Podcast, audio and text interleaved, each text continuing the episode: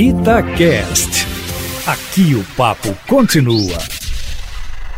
A boa notícia de hoje veio da Inglaterra, mais especificamente do jornal Financial Times.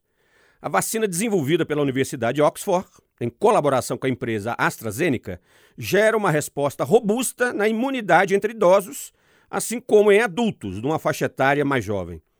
Esses foram os resultados obtidos em testes clínicos e que em breve serão divulgados em revistas científicas. De acordo com a Financial Times, a vacina de Oxford desencadeia anticorpos protetores entre os mais idosos, justamente por considerado como prioritário uma primeira fase de vacinação. Essa vacina faz parte de um acordo com o governo federal no Brasil, num projeto que envolve a Fiocruz. Cresce a esperança de que teremos uma virada de ano com a confirmação científica da efetividade da maior parte das vacinas que estão sendo testadas mundo afora, inclusive a chinesa. Cresce a esperança de que no primeiro semestre do próximo ano poderemos ser imunizados contra a Covid-19.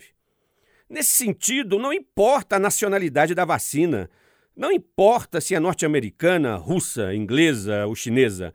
O que importa mesmo é se ela previne a doença. Enfrentamos uma epidemia histórica com amplas consequências na vida econômica e social do planeta. Não podemos nos dar ao luxo de categorizar as vacinas pelo viés ideológico, como se houvessem as comunistas e as capitalistas. Esse tipo de postura é de extrema insensatez, para não dizer de extrema imbecilidade. O ideal é que o governo brasileiro participe do financiamento de todas as vacinas que estão em fase adiantada de testes. O interesse público deve prevalecer a despeito do maniqueísmo ideológico que tomou conta do país. Luiz Flávio Sapori para a Rádio Itatiaia.